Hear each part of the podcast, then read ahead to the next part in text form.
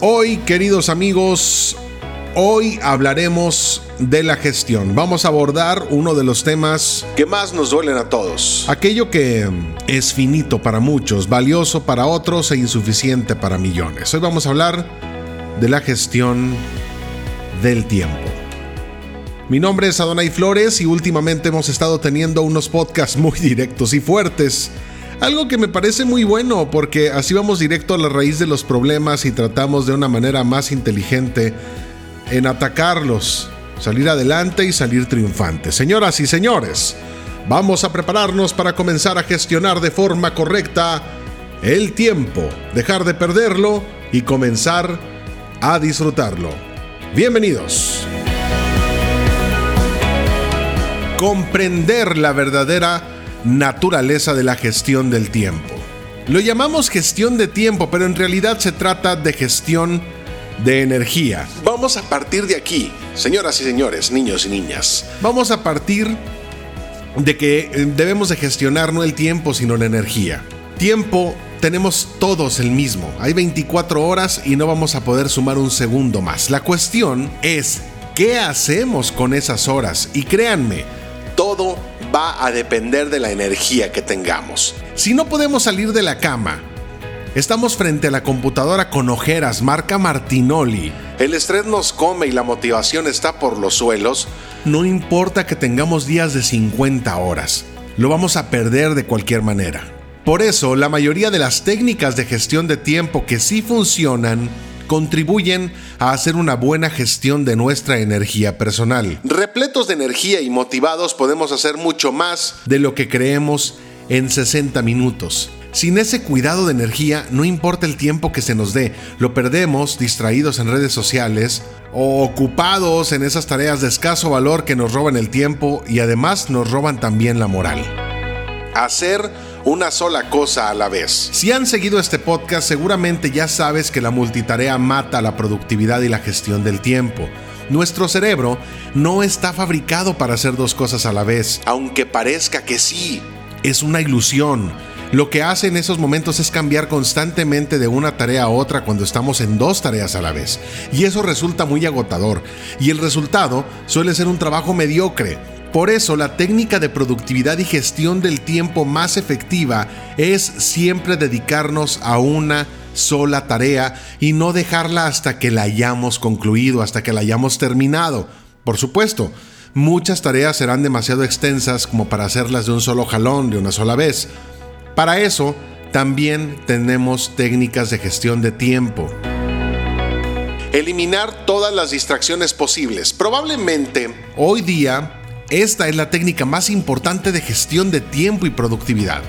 Vivimos en la era de la economía de la atención. Es lo más valioso y por lo que todos pelean. Las televisoras, redes, móviles, especialmente este último, es una arma de distracción enorme. Por eso, si queremos dedicarnos solamente a una sola tarea y que ésta sea la importante y que la terminemos, debemos eliminar todo rastro de distracciones. Personalmente, tengo el móvil en un pichufo de carga inalámbrico cuando trabajo y en general siempre está en silencio. Eso me permite ignorar las notificaciones y de esta manera miro yo el móvil cuando quiero y no cuando él quiere que lo vea. La batalla contra el teléfono móvil es cada vez más difícil. Hay una enorme cantidad de dinero, expertos e ingeniería del comportamiento aplicados a este pichufo, que sabe cómo atraernos hacia él y usa todos los trucos sucios para ellos. Por eso, lo mejor es no tener que luchar contra esa tentación porque la vamos a perder. Así que simplemente lo quitamos de en medio, sin tentación, no hay distracción. Igual no tenemos notificaciones en el ordenador, cerramos la puerta si es necesario, y si no podemos hacerlo, entonces pedimos de favor que nadie nos interrumpa hasta una determinada hora, si es que no es muy urgente. Lo primero en la mañana. Curiosamente, una de las técnicas de gestión del tiempo que funcionan es una de las primeras que yo aprendí. La técnica es sencilla y consiste en realizar primero la tarea más importante. Algunos dicen la tarea más difícil, pero si haces de esto lo primero en la mañana, lo que te quede en la lista siempre te resultará más sencillo y parecerá algo simple. Sin embargo, no tiene sentido guiarse por lo que es difícil si esto no es también lo más importante. A veces va a coincidir, pero a veces no. La cuestión para saber qué tarea es la primera que debemos hacer es muy sencilla. Basta con responder esta pregunta. ¿Qué tarea de las que tengo pendientes traería más beneficio a mi negocio? Esa es la que tenemos que poner primero en la lista y debemos empezar con ella sin excusas y sin peros. Planificar el ocio para una gestión del tiempo óptima. Una de las técnicas de gestión del tiempo más sorprendente es la de planificar en nuestro calendario las horas de ocio y lo que haremos con ellas. Tiempo para leer, para pasear, ir al cine, estar con la familia o quedar con algunos amigos para tomarnos una cervecita o compartir una carne asada. Lo que haces aquí es planificar tu descanso y tu ocio y alrededor de él ya construyes el resto del trabajo en el calendario. Y por supuesto, respetamos ese ocio. Esta técnica funciona porque como ya hemos dicho, la gestión del tiempo es en realidad una gestión de energía. ¿Cómo obtienes esa energía y tienes el tanque lleno? Descansando, desconectando y dedicándote al ocio. Con esta técnica damos a ese ocio la importancia y el tiempo que le corresponden, de manera que nos aseguramos tener suficiente combustible. En serio, algunos de los emprendedores más exitosos usan esta técnica porque comprenden la verdadera naturaleza de la gestión del tiempo. Otra técnica muy buena es la técnica Pomodoro. La técnica Pomodoro, te cuento, es una aplicación de time boxing, es decir, de ponernos un tiempo limitado para el trabajo para a continuación tomarnos otro tiempo delimitado de descanso. Aplicar esta técnica es bastante simple. En número uno, elegimos la tarea en la que vamos a trabajar. Número dos, ponemos un reloj, un aviso, a 25 minutos. Número 3. Trabajamos sin distracciones hasta que suene esa alarma de 25 minutos. Descansamos durante un intervalo de 5 minutos y luego repetimos otro intervalo de 25 minutos y luego tras haber hecho 4 pomodoros de 25 minutos, realizamos una pausa más larga de 20 minutos. Para facilitar la tarea, hay un montón de aplicaciones Pomodoro que podemos instalar. Métete a la tienda de apps de tu teléfono Busca y seguro encuentras una que haga exactamente esto. Sí, hay aplicaciones con moños y demás, pero lo que realmente ocupas es tener tus temporizadores y créeme, respetarlos. Otra técnica que está bien buena es el descanso consciente. Ya se los dije y se los voy a decir de nuevo.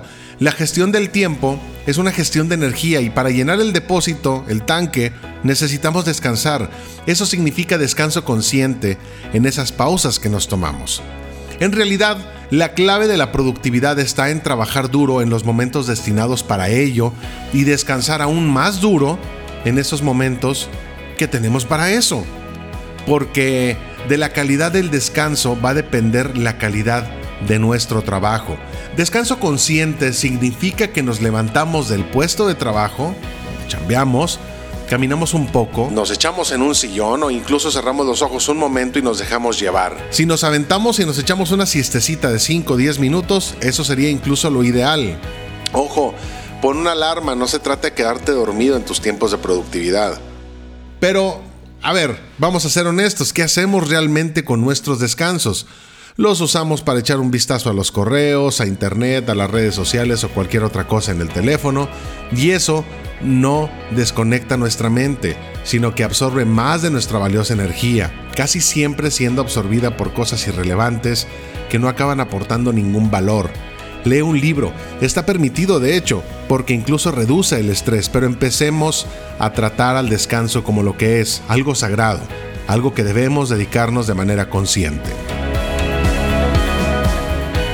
Y no habría una técnica si no hay una lista. Y como estamos hablando de técnicas, pues vamos a hablar también de cómo tener una lista de tareas adecuada. Hay muchas maneras de hacer una lista de tareas, pero solo una que funciona a la hora de gestionar el tiempo. Y nuestra lista debe de ser 1. Muy breve. Yo te sugiero que sean tres cosas importantes y nada más. 2 que la ordenes por importancia, realizando la pregunta que ya hicimos antes, para que puedas saber qué es lo que va primero y qué es lo que va después. 3. Que sea una lista de resultados obtener y no una simple lista de cosas. Aquí muchos fallan. No voy a poner en mi lista escribir un informe, que simplón, así, de manera vaga y sin sentido. No, mejor vamos a poner en nuestra lista escribir dos páginas del informe anual de ventas. Algo concreto, algo que permita saber cuándo he terminado la tarea y me aseguro que he obtenido el resultado que quiero conseguir. Haz la lista donde quieras, el chiste es respetarla. Tú la hiciste. A ver, ya hicimos una lista, bien. Ahora, otro tip es utilizar una aplicación de calendario para gestionar el tiempo. Si una app, si una aplicación móvil te dice que usándola vas a tener una gestión increíble de tu tiempo y podrás estar en las Bahamas tirado tomando el sol, no. Lamento decirte que las cosas no son así. Esas apps, esas aplicaciones las usas tres o cuatro días, te termina dando una flojera llenar tanto requisito que terminas tirándola, terminas quitándola del teléfono. Lo mejor es usar una aplicación de calendario. Simple. Personalmente, yo uso el calendario de Apple porque mi ecosistema es Apple. Pero el calendario de Google es buenísimo. Siempre está sincronizado, disponible desde cualquier dispositivo y me recuerda todo lo necesario y me sirve para almacenar lo que no debo de olvidar. Y con esto logramos aplicar técnicas como la de la gestión del tiempo libre incluso. Entonces ya vimos lo importante de gestionar el tiempo, ya gestionamos el trabajo, pero también gestionamos el ocio. Pues hay que cuidar, ¿no? Hay que echarnos una, siestecita, generar mucha energía, soltar toda esa energía al momento de trabajar para realmente ser muy productivos, para no caer en procrastinación o para no caer en estar echando la hueva. Otro tip es cuidar las horas de oro. Resulta que es verdad eso de que todos tenemos las mismas horas, pero no todas esas horas son iguales. Acuérdense que tenemos 24, no 50, ni 80, ni 1000 diarias. 24. Pero hay unas mucho más valiosas que otras. ¿Cuáles? Está súper demostrado que somos más productivos y creativos en las primeras horas de la mañana. Por eso, es necesario que reserves esas horas y bloquearlas para dedicarlas a las tareas más importantes debemos considerar esas horas como nuestras horas de oro. El oro es lo más valioso y todo el mundo lo quiere. Por eso, si caemos en la trampa del celular, veremos los correos, los mensajes o esa cosa chistosa en las redes sociales que nos va a acabar desperdiciando otra hora más. No debemos entregar nuestro oro a nadie, excepto a lo más valioso, a lo que más vaya a adelantar nuestros propios proyectos. O trabajamos en avanzar nuestra agenda, o trabajamos en avanzar la de los demás.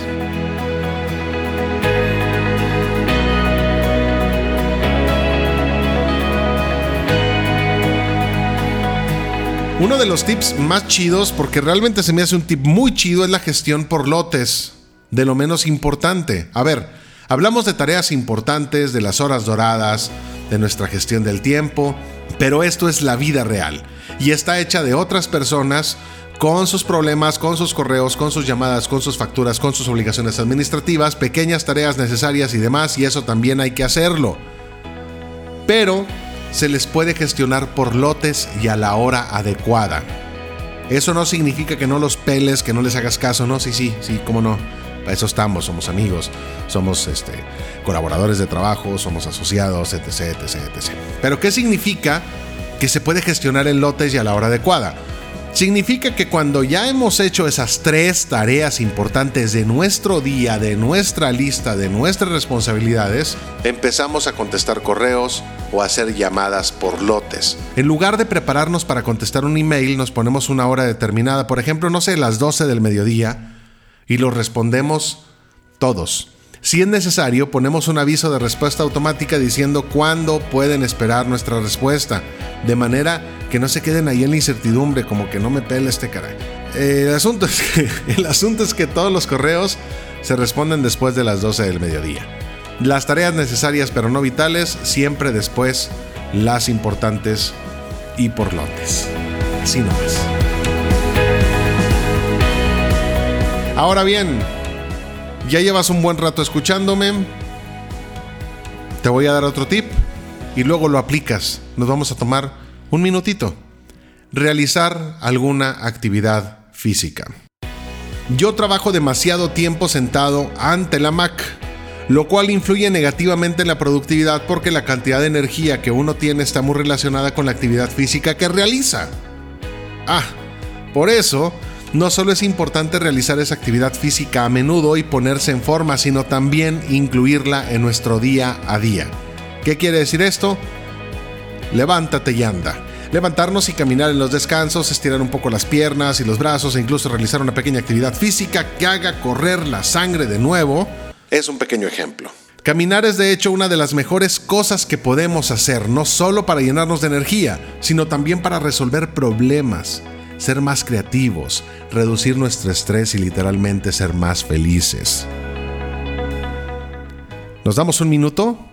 A ver, vamos a levantarnos, estiramos los brazos, duele un poquito la espalda, porque yo estoy sentado mientras grabo el podcast, revisando detalles y demás, pero ya hice algunos estiramientos que hacen que me sienta más cómodo con ustedes. Muchos de los tips y muchas de las reglas que hemos visto son bien simples. Si te das cuenta, nada más es de respetarnos. El siguiente tip es saber decir que no cómo tener más tiempo para lo importante sabiendo decir que no a los demás. Es así de sencillo. Y a la vez es también lo más complicado porque es una de las cosas más difíciles de poner en práctica. Si te cuesta mucho trabajo, entonces puedes decir no. O también no ahora, dame unos minutos y lo vemos. Dame unos minutos y lo vemos después de las 12. Estoy bien ocupado, dame unos minutitos Quizá después de las 12 lo veamos. Por favor.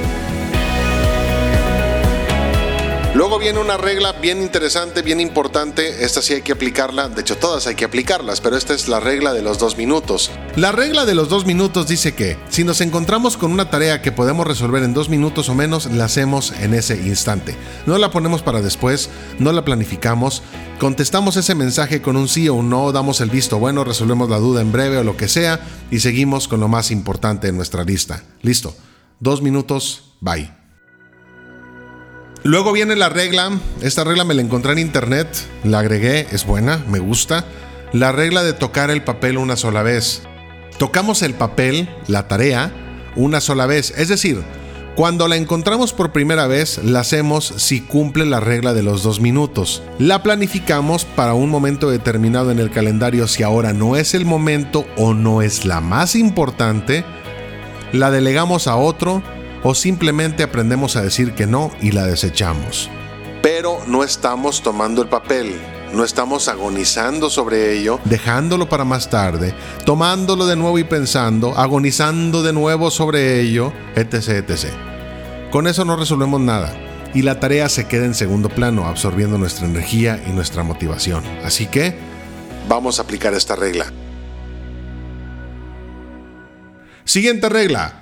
Tener un sitio dedicado al trabajo. Así de simple.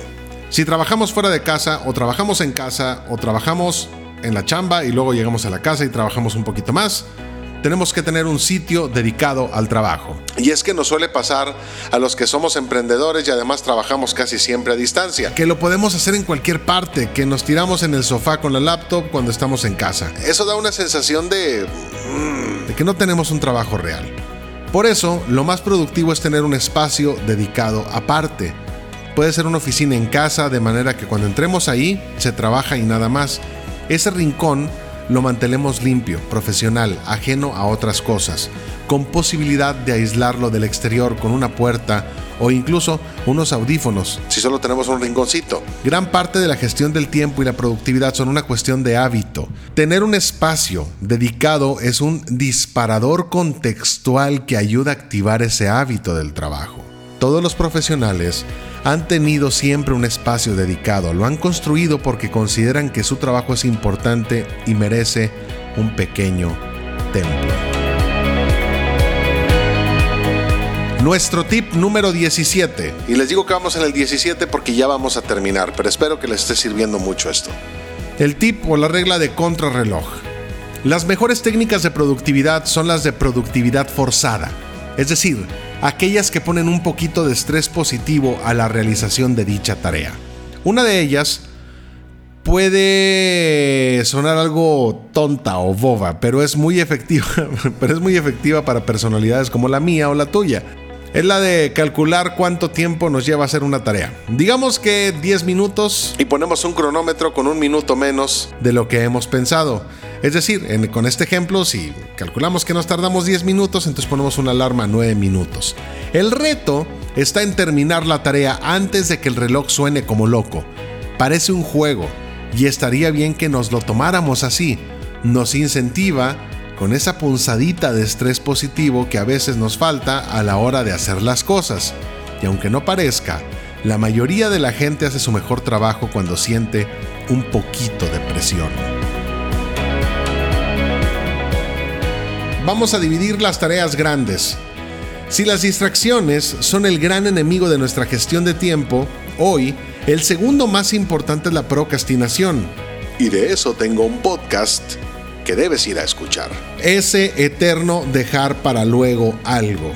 Ir posponiendo una tarea solo sirve para que se quede en segundo plano jodiéndonos toda la energía y la motivación. Dividir las tareas grandes en pequeñas tareas es la técnica que se ha demostrado más efectiva para combatir la procrastinación.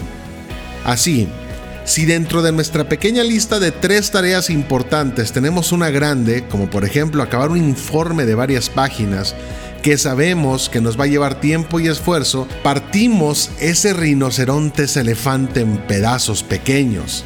Así, en vez de escribir todo, todo el informe de un solo tirón, nos ponemos como tarea poner el título y los dos primeros párrafos de la introducción. Cuando menos lo pienses, voilà ya terminaste el informe completo. A veces uno le cuesta trabajo, ¿no? Cuesta mucho trabajo entender qué es la gestión del tiempo y la energía y demás. Y uno de los tips que eh, le he dicho a gente y demás me dicen, ¿cómo es eso un buen tip? Bueno, pues sí, hay que aprender a abandonar. Y abandonar es mi tip número 19. Eso de que los ganadores nunca abandonan es una enorme mentira. Los mejores abandonan todo el tiempo y si queremos una gestión de tiempo óptima, nosotros debemos saber cuándo abandonar también. Abandonar es decirnos a nosotros mismos que no. Tenemos que decir que no y a la vez recibir un no. Así de complicado. Pero muchas veces hay proyectos que no van a ninguna parte, que no salen y que solo nos van a robar cada vez más el tiempo. Así que hemos de liberarlo para más cosas importantes. Tip número 20 y el último, señoras y señores, de este podcast, un poquito más largo de lo habitual, pero creo que interesante y bonito. El, el último tip de estas 20 cosas, de estas 20 reglas para gestión de tiempo, es hacer algo que nos guste. No se puede hacer algo que odias todo el tiempo. Muchas veces nos venden las tonterías de la pasión y la libertad a la hora de emprender como si fueran lo único importante, pero en su lugar no es lo primero en la fila. Sin embargo, una cosa sí es cierta. Hacer todo el tiempo algo que no nos motiva para nada y ni siquiera nos gusta, también es el camino más rápido para acabar jodidos. Así que no estoy diciendo que haya que seguir nuestra pasión, pero nuestro trabajo o negocio debe de gustarnos al menos un poquito. Si no, ¿para qué nos molestamos? No solo nunca seremos productivos en algo que nos amarga, es que tampoco nos vamos a esforzar para hacer lo mejor posible o tratar a nuestros clientes como lo merecen. Por eso, para una gestión de tiempo adecuada, no podemos tener la sensación de que estamos desperdiciando algo que nos va a ir marchitando poco a poco por dentro. No solo es que no haremos nada, es que nos hará miserables cada minuto terminamos siendo productivos y proactivos cuando nos gusta un chingo nuestro trabajo. Mi nombre es Adonai Flores, gracias por escucharme. Viene un podcast muy, muy, muy bueno con 23 trucos para vender más. No te lo puedes perder. Es el siguiente. Espero que le hayan dado like y suscripción y campanita y todo eso a mis redes sociales y que me continúen escuchando y que estén al pendiente de mis contenidos. Nos escuchamos en el próximo. Adiós.